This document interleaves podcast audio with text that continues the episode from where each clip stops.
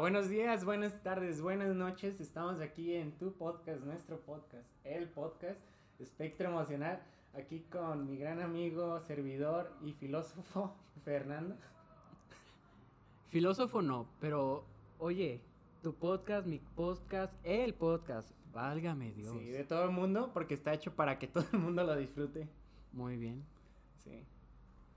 Ok, pues ya sabes el tema de hoy. Hoy vamos a hablar, empezando con nuestra temporada del miedo, vamos a hablar sobre el miedo en las relaciones sociales, ¿verdad? Miedo en relaciones sociales. Sí. Bueno, para empezar, ¿qué te parecería si nos cuentas alguna anécdota, alguna ocasión en la que hayas tenido alguna interacción fallida? No sé, como algo gracioso, algo a lo mejor molesto, ¿verdad? Pero ya sabes, del estilo.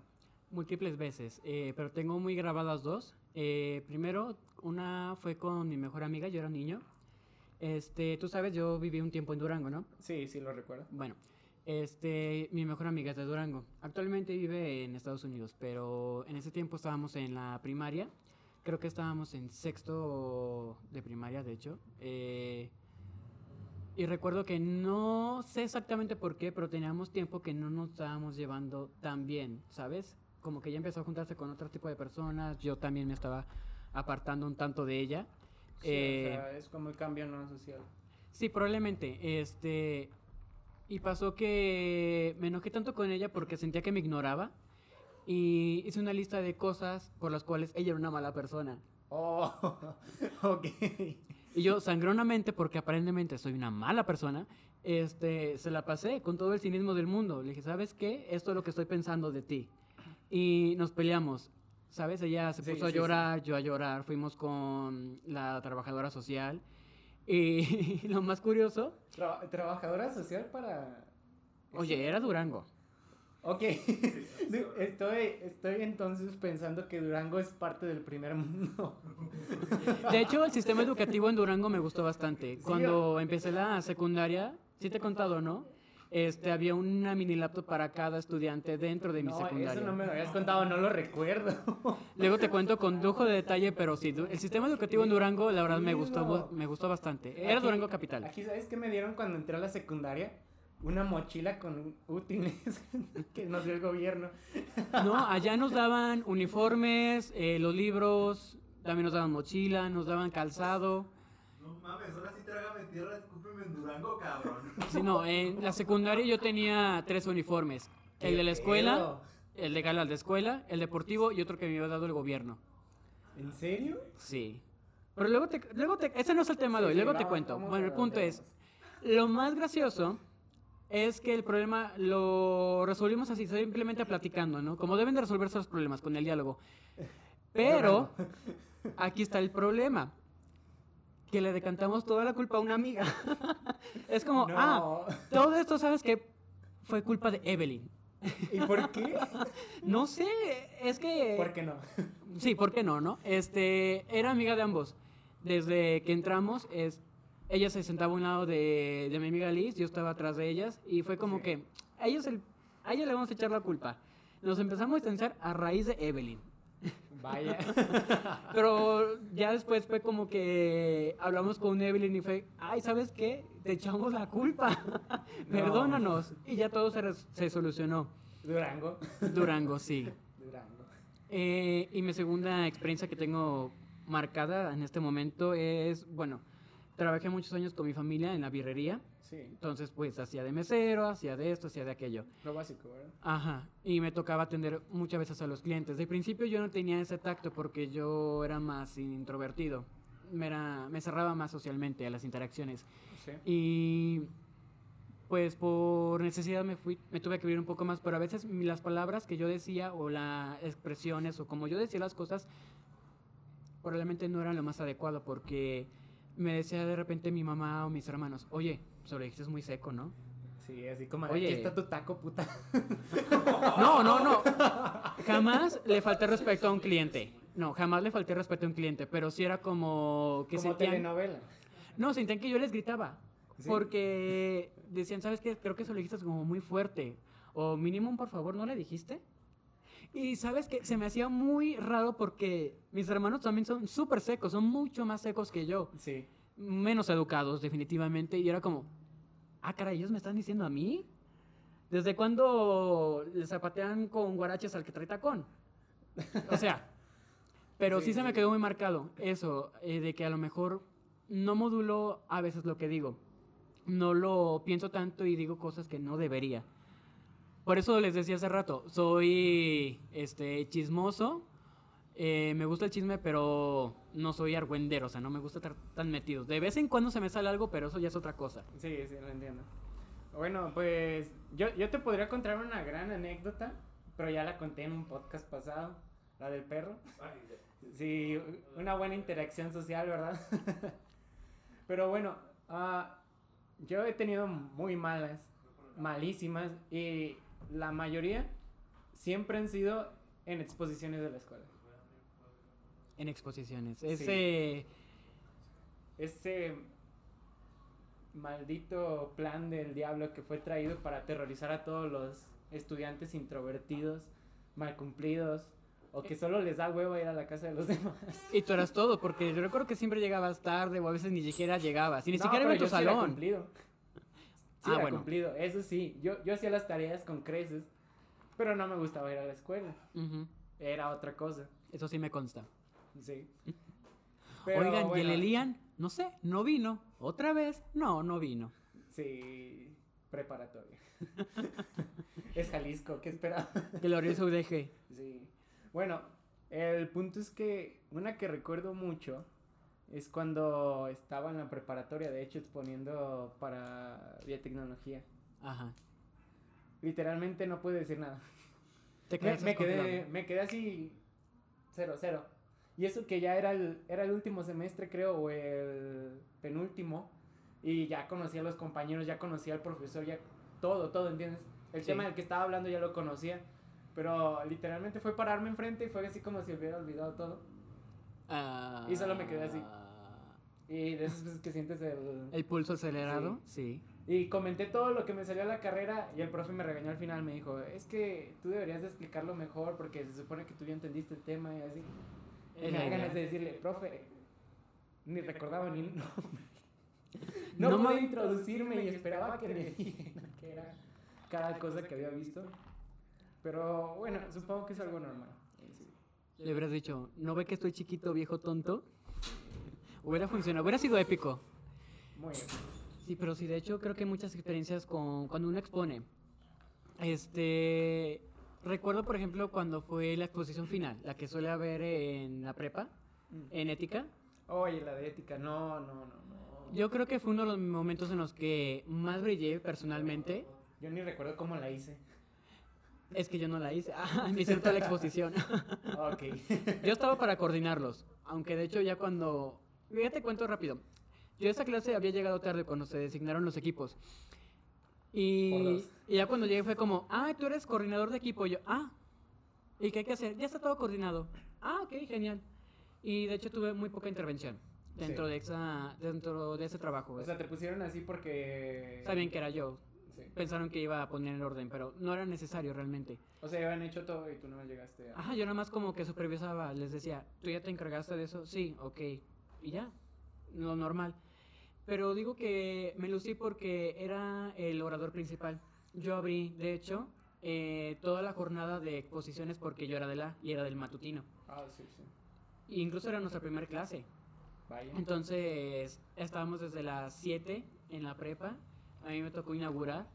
Empecé con una, fran- una frase de Montesquieu.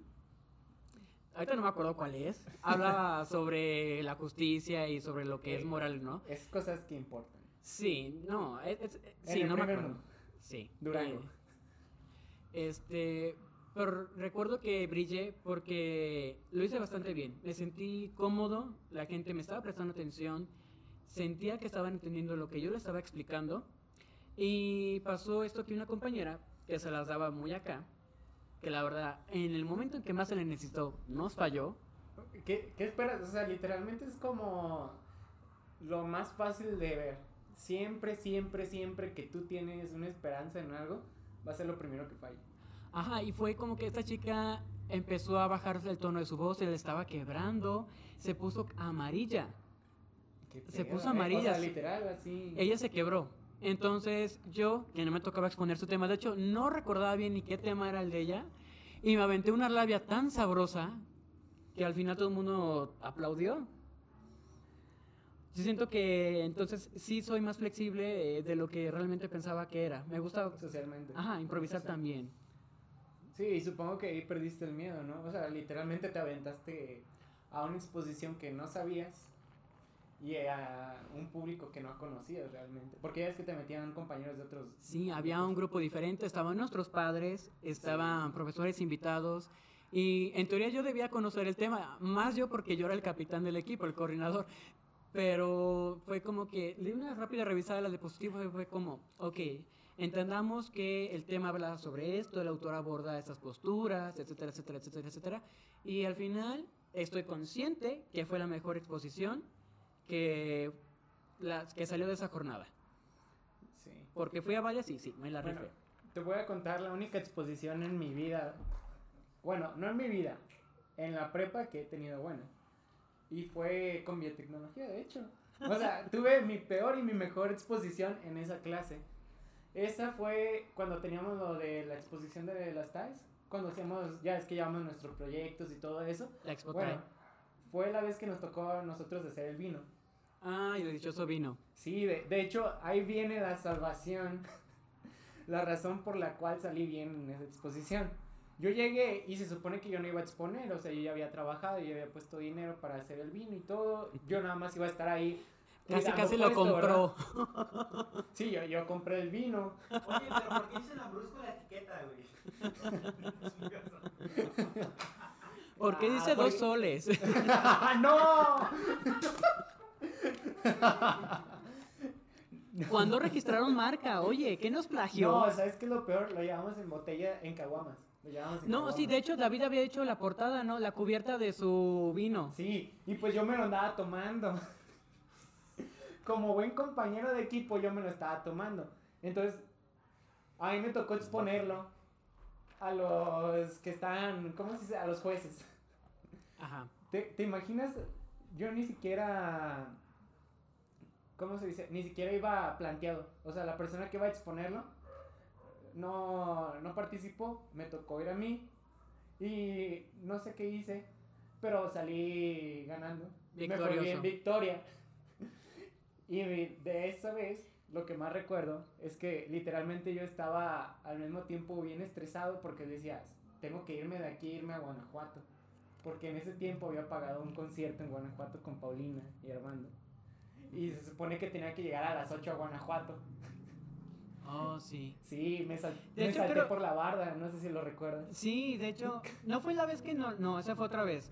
La vez que me invitaste a comer. Fue otra vez, ¿verdad? Que te invité a comer Que me llevaste a Casa Lagos. al Casa Lagos. Casi me besaste, ¿lo recuerdas? Ah. No, ese no fue, ese fue el otro día. Ah, Pero fue sí, otra. no, sí fue, sí fue ese día, si no lo recuerdo mal. Sí, no, fue hecho- este semestre porque después fue una actividad de geografía. Oh, sí, sí, sí. Que fue como toda una kermés. Sí. Y qué buen día, ¿eh? Sí, me la pasé bastante bien ese día. Sinceramente yo soy lo peor que puedes encontrar en ejemplos de cómo hacer una buena relación social, pero aún así triunfo gracias al alcohol. El alcohol salvando vidas desde siempre. Sí, es, es como, es como el, la salvación de Dios, ¿entiendes? Es como que cuando Cristo convirtió el agua en vino era más que nada para ayudar a evitar el miedo en las conversaciones, ¿no? Yo siempre he sido un ferro defensor del alcohol, especialmente cuando comes. Cuando analizamos, por ejemplo, las conductas alimenticias en la Edad Media, vemos que era lo usual, eh, sí, por favor, hablando de alcohol, este, tomar cerveza durante el desayuno. Y es que era un estimulante gástrico y aparte, si lo analizamos desde el punto de vista eh, cultural, vemos que influía en las relaciones sociales, ya que era el momento de tomar. Sí, es que aquí hay un gran problema en sí en lo que es respecto a las relaciones sociales y pues como es el tema, pues es el miedo, ¿verdad? Es todo eso que nos paraliza y que nos molesta al momento de tratar de interactuar con las demás personas. Y mucho depende de una parte muy interesante que me gustaría tomar contigo, que es el qué ves tú en los demás. O sea, normalmente vemos el qué creemos nosotros, que ven los demás en nosotros. ¿Tú qué ves en los demás al momento de interactuar con ellos? Uy, o sea, ya. ¿tú qué les generas de miedo a las demás personas? O sea, Ok, entremos en temas complejos. Hablemos de la otredad, ¿no? la famosa otredad. Eh, bueno, de hecho siento, eh, soy defensor también de ello, de que lo que te choca, te checa, ¿no? Entonces, cuando tú Sí. sientes que alguien no te agrada realmente, tienes que analizar qué posturas tuyas, qué características tuyas este, son las que estás reflejando a través de esa persona. Porque todas las personas somos un espejo de lo que es nuestra sociedad y de lo que somos nosotros ¿y qué mismos. te da miedo ver en los demás? Que veas en ti? Eh, fíjate que es curioso porque al principio no pienso por qué me cae mal una persona. Me es muy común el hecho de que veo a alguien es como, ay, esta persona, nada más de verla me cae mal. Creo que cuando son demasiado tercas. Si me dices Sí. ahorita, yo creo que eso, que son demasiado tercas, porque ¿Te yo caigo mal? generalmente soy terco. No, de hecho me caes bien porque ya te he tratado, este, y sin embargo siento que tu compañía y tu plática es estimulante. Entonces siento que cuando eres terco y no eres estimulante no tiene caso. Porque en el choque de posturas hay, un interé- hay, un- hay una interesante relación de dialécticas. Sí. En cambio, cuando alguien se pone necio y realmente no te está aportando nada, es como un gasto de saliva. También hay personas que se me hacen muy de hueva, que son demasiado cerradas. Yo creo que a lo mejor, si me pongo a analizar un poco, este, detestaba esa parte de mí, de antes, que era bastante Sí. cerrado.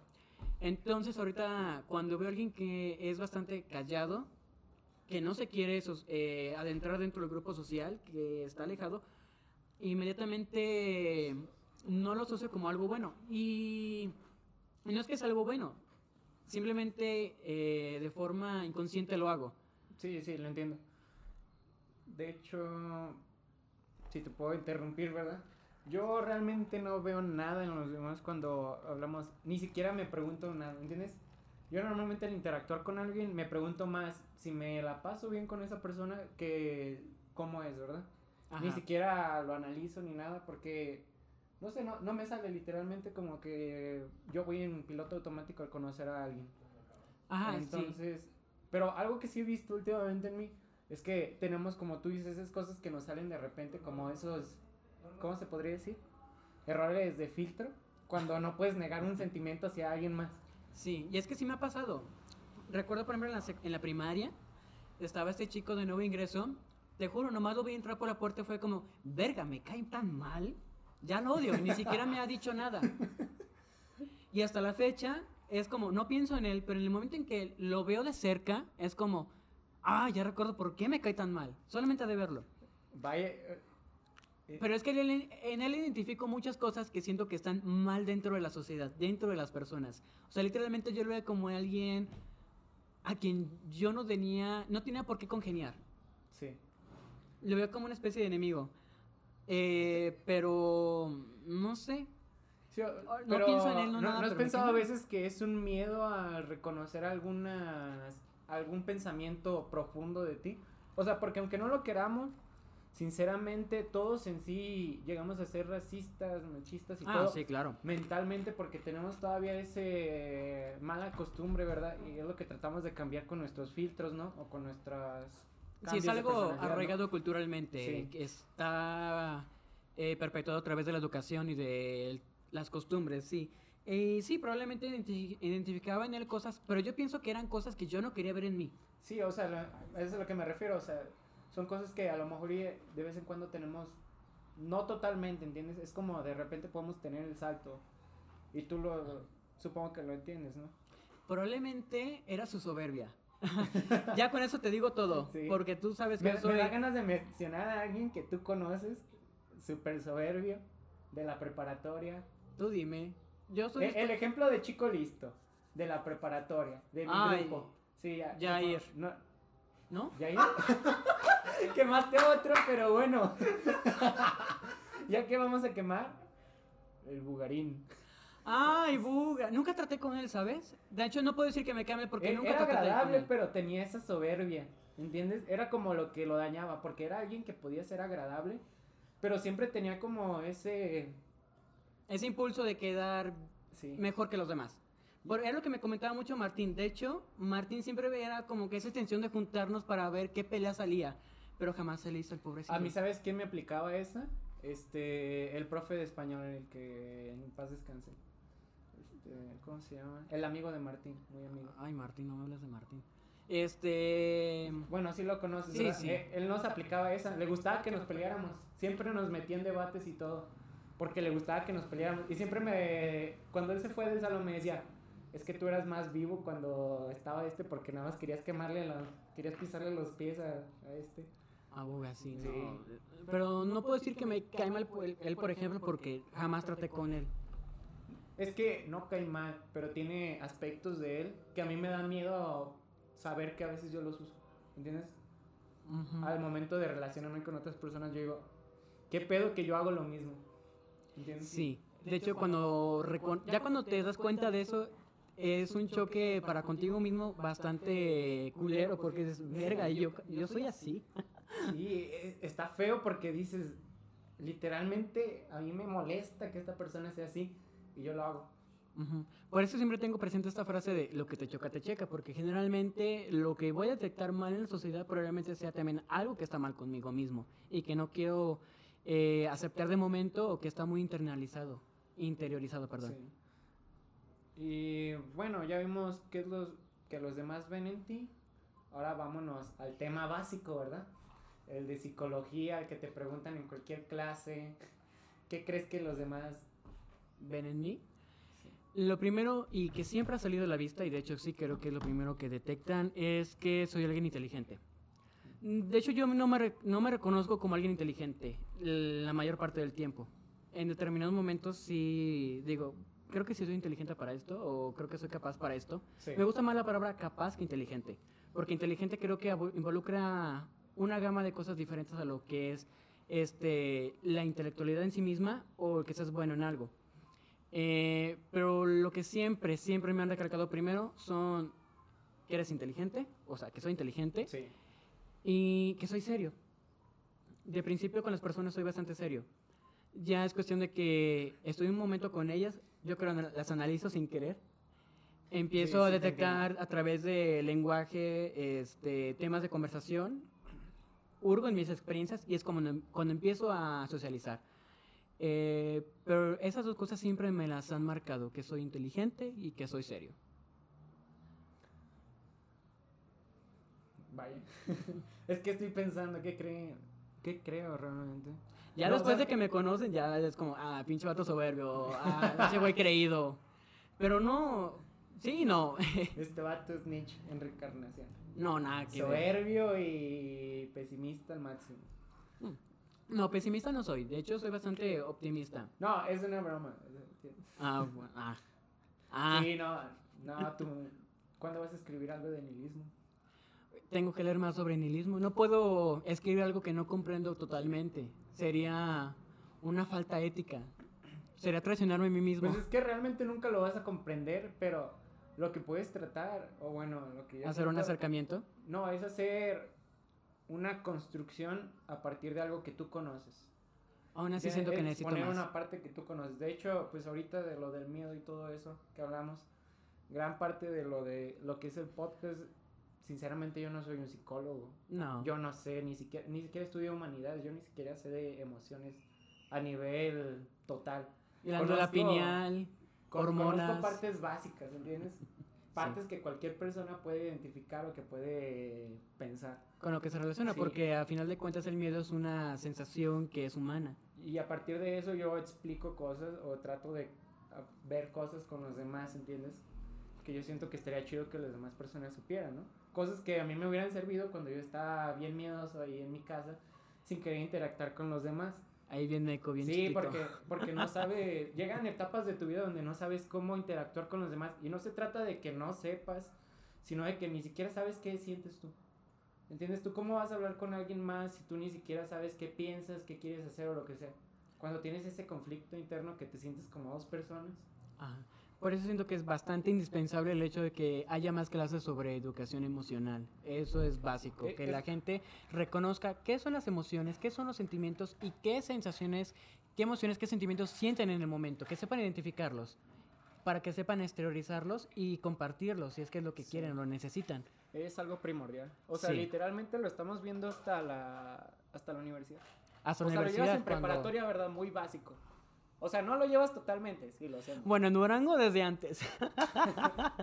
Vamos a aplicar la cláusula 8 con Moy. No, no quiero. ¿Cuál es la cláusula 8? No sé, depende de qué se me ocurre. No, no sé, es que no. Las cosas no tienen. No, no sé, no existen. O sea, existen y no existen. Existen dependiendo del contexto. O según una- algunas teorías de lenguaje. Pero ese no es el tema de hoy. No es Sí, el tema de no hoy. es el tema de hoy. No es el tema de hoy. Sí, entonces te digo, sí, realmente el problema en gran parte de, de lo que es las relaciones y todo eso se deriva mucho a eso, ¿verdad? Cómo vamos llevando nuestras relaciones a partir de nuestra educación también. Porque la educación en la casa su- se supone que lo llevan como algo primordial, ¿verdad? Pero no todas las casas pueden dar educación, ¿verdad? Y ni siquiera los papás tienen una educación Formal para... formal, emocional, ¿entiendes? Para poder dártelo. Y el problema es que luego ahí creamos todos los malos hábitos que tenemos en mente todos. Por ejemplo, el machismo y todo eso. Muchas veces parte de que la gente se haga machista es por el miedo a cambiar, ¿entiendes? O sea, el miedo de ser distinto a los demás.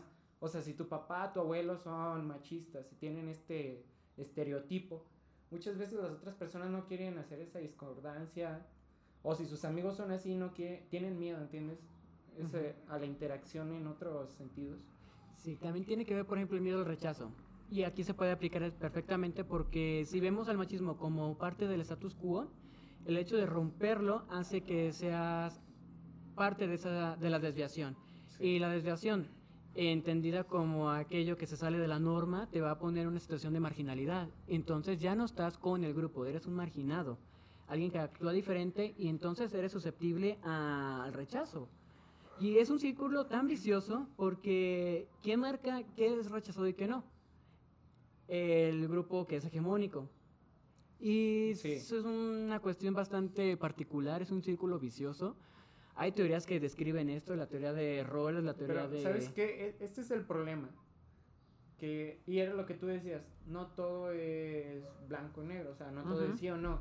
O sea, existe esta variedad de opciones. Y es algo que yo he mencionado mucho, lo de las tribus sociales. Ah, lo que comentábamos la otra vez. Sí, o sea que al final de cuentas, el problema muchas veces de ese cambio es que puedes decir, es que sabes que yo no me voy a aventar porque tengo miedo a que pase que ya no tenga a alguien. Pero al final de cuentas siempre vas a tener a alguien con quien hablar. Sí. Siempre va a haber gente que comparta tus gustos y que no tenga miedo a enfrentar, ¿verdad? Sus, sus pensamientos. Sí, invariablemente pertenece- pertenecemos a distintos grupos, somos seres sociales, es algo que es inherente a nuestra eh, configuración como seres humanos. Entonces, siempre estamos inmersos en algún tipo de grupo. Sí. Algunas veces va a ser mayoría, otras veces minoría, o minoría dentro de la minoría. Y es que estamos... Es también la cosa con la categorización. Somos seres categóricos, estamos involucrados en distintas categorías sociales. Soy hombre, eh, soy bisexual, soy latino, soy mexicano. Estoy inmerso en algún grupo siempre. Aparte, al final de cuentas, es, es parte de la socialización, ¿entiendes? El ser parte de algo, al final de cuentas, es necesario para una persona para sentir que es parte de, o sea, para sentir que está, ¿cómo se dice? Inmerso en algo. Inmerso en algo. Que es sí, parte de algo. Que es parte de algo, pero no quería decir es parte porque acabo de decir. Bueno, pues es que eso es, Sí, que o sea, eres está parte de algo. en algo, ¿verdad? Que, o sea, tú para sentir que tienes amigos, tienes que sentir que por lo menos tienes alguna relación con ellos, ¿no? Claro. O sea, comparten algún gusto y ahí en- tú entras en otro grupo, ¿verdad? De personas que les gusta hacer eso o así, que se identifican de esta forma o aquello. Sí, cada grupo tiene al final de cuentas sus propias características, eh, aquello que los conforma como grupo y es el momento en que tú eh, analizas que compartes esas características y que dices, vale, vale, soy parte de este grupo, me siento en compañía con ellos, me siento bien con ellos, soy parte de esto. Este, creo que también es parte de la manera en que se desarrollan las sociedades, el hecho de que haya grupos, elementos identitarios y es lo que conforma este, una identidad general. Sí.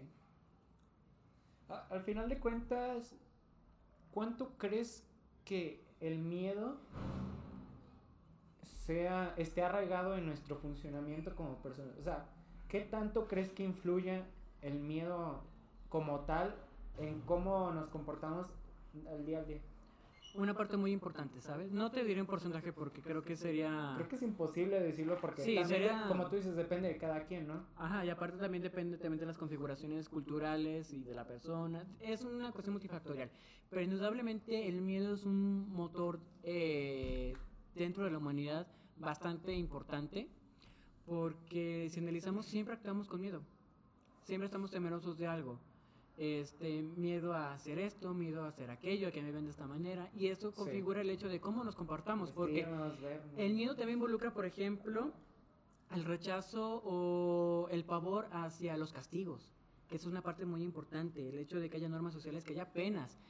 Porque puede haber normas sociales, pero si no hay una pena, la gente haría la pena sin lugar a duda. Aquello que se penaliza, pero el momento que hay un castigo, la gente teme ese castigo, entonces está este, moldeada para que se comporte de tal manera para evitar el castigo. Yo tengo un gran conflicto en el momento de los castigos y lo que es el- las relaciones sociales.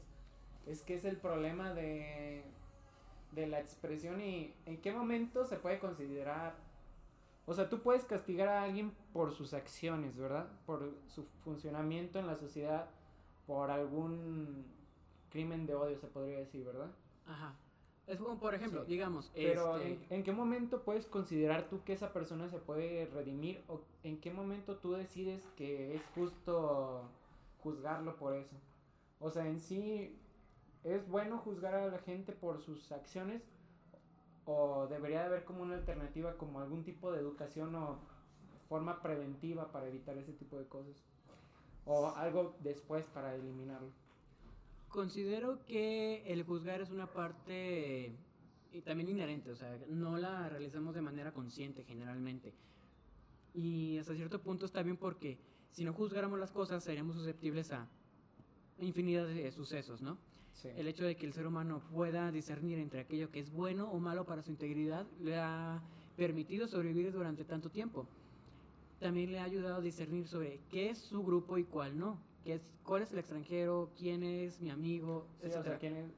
Pero Entonces en, sí, siento en, que- en parte yo siento que al final de cuentas todo es como... ¿Cómo se podría decir? Como una... O sea, yo creo que lo bueno de la globalización es el hecho... En parte es malo porque se pierden las culturas, pero lo bueno es que dejamos de lado eso. ¿Quién es el nuestro y quién es el ajeno? O sea, se puede tomar eso en cuenta de gente que te agrada y que te desagrada, ¿verdad? Pero al momento de interactuar con otros, por ejemplo, como los japoneses que tienen su forma de ser que rechazan al extranjero porque no es japonés. Y como nosotros a veces que rechazamos a otros, o en Estados Unidos que nos rechazan, ¿verdad? Porque no somos, ¿entiendes? También hay que ver el por qué. Hay que también a veces hay que ver más allá de eso. También entender el por qué. Porque muchas veces las configuraciones culturales este, impiden que las personas se abran. Que igual no es algo tan malo, pero también es un caso particular. Ahorita que hablamos de globalización, por ejemplo, que me habla sobre las culturas, que ahorita no lo quiero dejar de lado. Sí. ¿Realmente la cultura permanece estática o es algo que es transformable? Es transformable. Porque el hecho de que se diga, no, es que la cultura está cambiando. Bueno, pues es que tiene que cambiar. Sí, o sea, o sea, al final de eh, cuentas sería se va ridículo. a perder, ¿no? Queramos Ajá. o no. Sí, o no es que realmente se pierda, sino que se está transformando. Pues sí, o sea, pero técnicamente deja de ser cultura muchas veces y se convierte en No me ¿Cómo se podría decir? En una tradición. es que no me hagas caer en la pregunta matadora de la carrera. ¿Qué es cultura? Uy. Defíneme cultura. ¿Cultura? Sí, es imposible decírtelo. O sea, porque para, para ti y para mí, ¿qué es la cultura de Lagos? Las ¿Qué fiestas de Moya, cosas así, ¿entiendes? Eventos culturales que nosotros forjamos. Pero al final de cuentas pueden discernir mucho de lo que es la cultura mexicana, ¿verdad? Nuestras, nuestro concepto de cultura. Porque Pero- nosotros no elaboramos la misma cultura que elaboramos al nivel internacional, ¿no? Ni nacional. Bueno, es que también depende mucho la, la postura. De hecho, se puede hacer todo un podcast nada más hablando de lo que es cultura. Sí, Porque hay- sería muy interesante también. Sí, mm, no me dejarán mentir. Hay una opinión sobre lo que es cultura con igual a la misma cantidad de personas que opinan sobre qué es cultura, ¿no? Sí. Cada autor tiene una versión diferente y depende también de los factores que tome en consideración para hablar de ello, porque si nos vamos a, por ejemplo, etimológicamente en el alemán, cultura se refiere a determinados elementos identitarios, a la suma de aquello, ¿no? Y si nos vamos, por ejemplo, a la versión francesa, vamos a hablar de educación, y ambas son válidas en sí mismas. No hay una versión única de lo que es cultura. Pues en sí yo creo que todo eso forma parte de lo que es la cultura. Es que es una conglomeración de distintas situaciones, momentos, elementos identitarios y de nuestro presente, nuestro futuro, de la manera en que nos relacionamos. Es una cuestión hiper compleja, Sí. pero no es el tema de hoy. Pues es parte del tema porque lleva mucho a cómo construimos nosotros los miedos y nuestra formación, ¿cómo se podría decir? Social. Nuestra consideración a temas o nuestra forma de ser, Sí, nuestra por- forma de vestir y cómo tenemos nosotros esos miedos hacia socializar al tiempo de que a lo mejor, por ejemplo, aquí en México no se ve mucho, ¿verdad? Porque no tenemos una cultura que digamos en vestimenta o en socialización muy arraigada, ¿verdad? Porque a lo mejor el machismo era algo muy arraigado, pero cada vez se pierde más y la gente empieza a ser más diversa, ¿no? Y, la, y la ropa nunca ha sido un problema, cada quien se viste como le da la gana desde siempre, ¿verdad? Sí, así estamos en un proceso de, de construcción. Yo siento que también tiene que ver con el hecho de considerar aquello que se sale de la norma, el hecho de que tenga que ver alguien que sea externo a nosotros para poder señalarlo y poder delimitar esos límites, tener un Sí. grupo propio que está ajeno a aquello. Eh, y nos regresamos ahora a eso que es el miedo al castigo, porque siento que es ese punto esencial dentro de nuestra conversación el que va a delimitar la configuración de nuestros comportamientos. Tú te comportarías de tal manera si no hubiera un castigo, probablemente. Por ejemplo, el racismo lo entendemos como algo malo porque entendemos que hay penas para el racismo. Sí. Hay un rechazo social en determinados sectores hacia aquel que es racista, menos en los grupos que obviamente son racistas, ¿verdad? Sí. Pero entonces, si no existiera ese, esa penalización, ¿seríamos racistas? ¿Entenderíamos el racismo realmente como algo malo? Yo, Porque yo tengo tiene que una ver la- duda muy grande. Ah, ah, podría haber dos funciones aquí, ¿verdad? Podría existir la función de la gente que para ellos no exista el racismo, ¿entiendes? Que no puedan ser racistas o que no vean, ¿entiendes? Esa diferencia y traten de hacer menos a las otras personas. Y habría la gente que tomaría el racismo como una broma, ¿no? Como a un juego, ¿entiendes? Así como yo soy racista contigo, pero somos amigos, ¿no? O aún así eres igual a mí, ¿verdad? Pero yo te trato menos, yo te doy menos. Es un trato delicado, es un tema delicado porque a final de cuentas sí sería racismo. eh, en diferentes escalas tal vez, pero sería racismo. También, pero Sí, o depende sea, de la dinámica social. pero Porque si es gente No aceptado... lo identificaría tal vez porque a lo mejor y no lo tomaríamos en esa forma, Es como las bromas que normalmente tenemos con las personas gordas aquí en México, que les hacemos muchas bromas y así, y al final de cuentas es una discriminación, ¿no? Sí, pero igual, depende también de la, de la dinámica social, porque si dentro de la configuración cultural no es algo que está realmente marcado como malo, Pero analizarlo desde una postura hegemónica que sea externa pudiera ser un tanto injusto, pero es que es delicado porque tenemos que entender que a lo mejor dentro del contexto globalizado no es algo que se encaja. Es que siempre es una constante lucha de poderes y de Sí. perspectivas.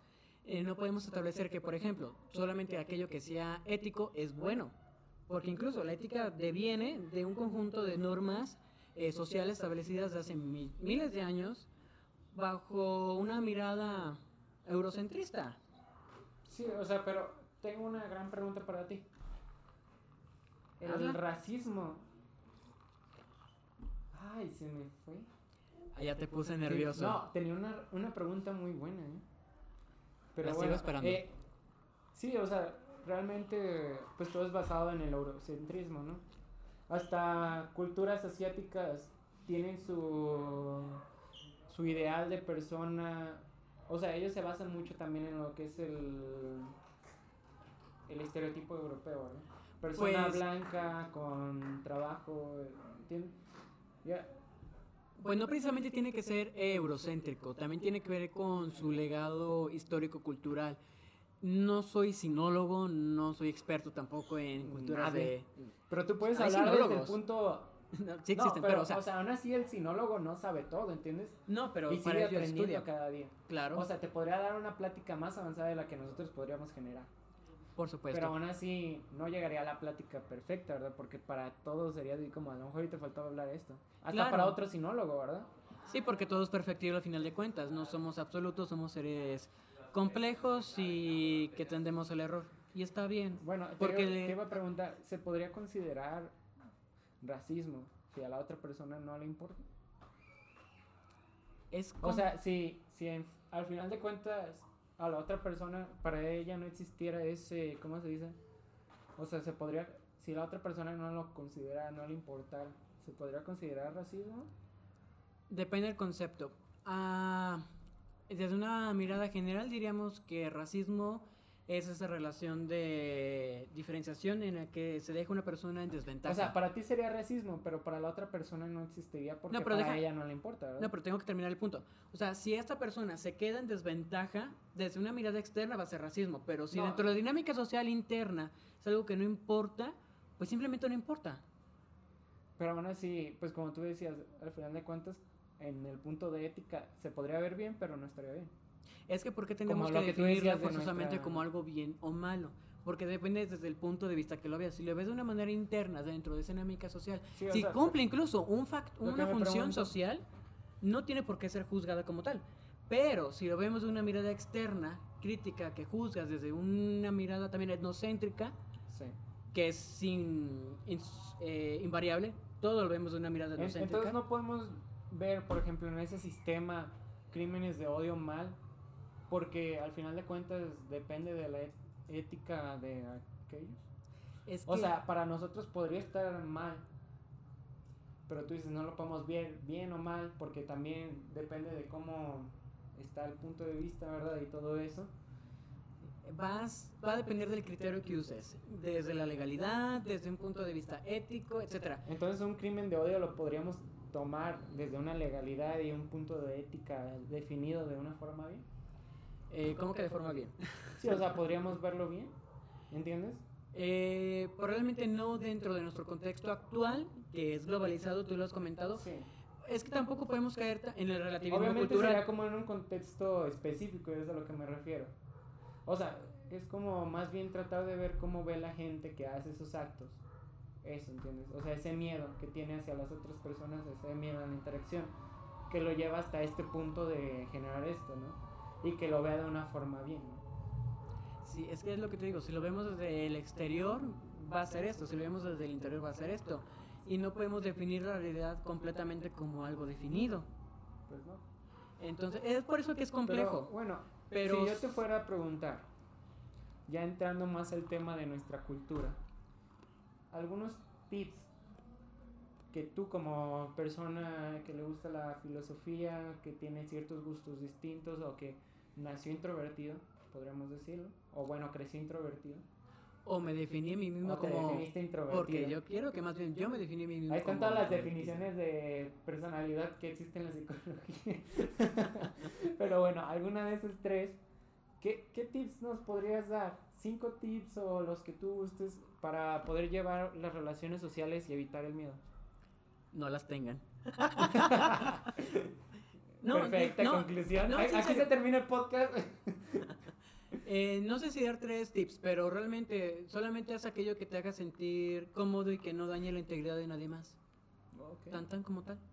Si tú eres naturalmente introvertido y sientes que no tienes necesidad de interactuar con alguien más y sientes que no te va a dañar a futuro, pues no te puedo obligar a que pienses de manera diferente. Entonces, si eso te mantiene a ti mismo de manera cómoda, bien contigo mismo, pues adelante, yo no tengo nada en contra. En cambio, si piensas que estás perdiendo de algo, pues Importante. de algo importante o que le puede construir un poco más en tu vida, pues atrévete, así de simple, es un proceso, paso a paso. Pero invariablemente, con que te sientas a gusto contigo mismo y sientas que no te perjudique a ti ni a nadie más, me da igual. Pues sí, entonces, para conclusión, si fueras a dar una conclusión de este tema, ¿qué te gustaría dejar? O sea, recalcar de todo esto que hablamos. Que la sociedad es compleja. así de simple. No, eh, que no vean, eh, por ejemplo, este episodio. Eh, Ok. Vaya, no. como una opinión definida, no va a haber opiniones definidas, este, hagan sus propias conclusiones y analicen si realmente es necesario que socialicen de tal o tal manera y analicen también el por qué actúan de tal manera, porque eso puede llevar a un proceso de deconstrucción a que nos demos cuenta de cosas que probablemente entendamos, sí, que nos evaluemos a nosotros mismos y pueda llevar a un proceso de mejora. Simplemente que nos evaluemos a nosotros mismos y a nuestros procesos de socialización y eh, que los motiva. Sí. Bueno, pues yo también doy mi consejo, ¿verdad? Porque no, como siempre. Bueno, ah, realmente yo quiero resaltar una parte. Y es algo que tú dijiste. Al final de cuentas, pues este podcast no está hecho para que nos tomen en cuenta como una fuente de información, ¿verdad? Porque No, estamos medio borrachos. no, deja de eso. Nosotros somos un punto de vista y somos una construcción de algo. Claro. Más bien, yo lo hice para que la gente pueda ver puntos de vista distintos, pueda ver cómo la gente interactúa en estos temas complicados, ¿verdad? Y cómo pueden tomar apoyos de distintas formas. A lo mejor para ellos no les sirve esto que hablamos, ¿verdad? Pero eso le ayuda a entender más bien cómo él lleva las cosas, ¿entiendes? En estos sentidos. Les puede ayudar a comprender cómo son los demás a crear su propio punto de vista, su propio punto de, De, pensamiento y todo, ¿verdad? Y ese es mi punto, que la gente encuentre algo que les pueda ayudar, ¿sí? Y que ayude a servir en ese sentido. Que si quieren hacer algo, lo hagan. Y si no lo quieren hacer, no lo hagan. Pero que eso no se base en sus miedos. Sí. Somos al final de cuentas una opinión más dentro de este mundo lleno de perspectivas. Sí. Y bueno, pues esto sería todo. Esta vez no tenemos patrocinador más que nuestro grandísimo amigo Aarón, aquí en su casa. Buena casa. Así que, bueno, les agradezco mucho por haber escuchado este podcast y a ti, Fernando, por haber acompañado este día. Un placer, invítame cuando quieras. Así que esto es todo y nos vemos hasta la próxima.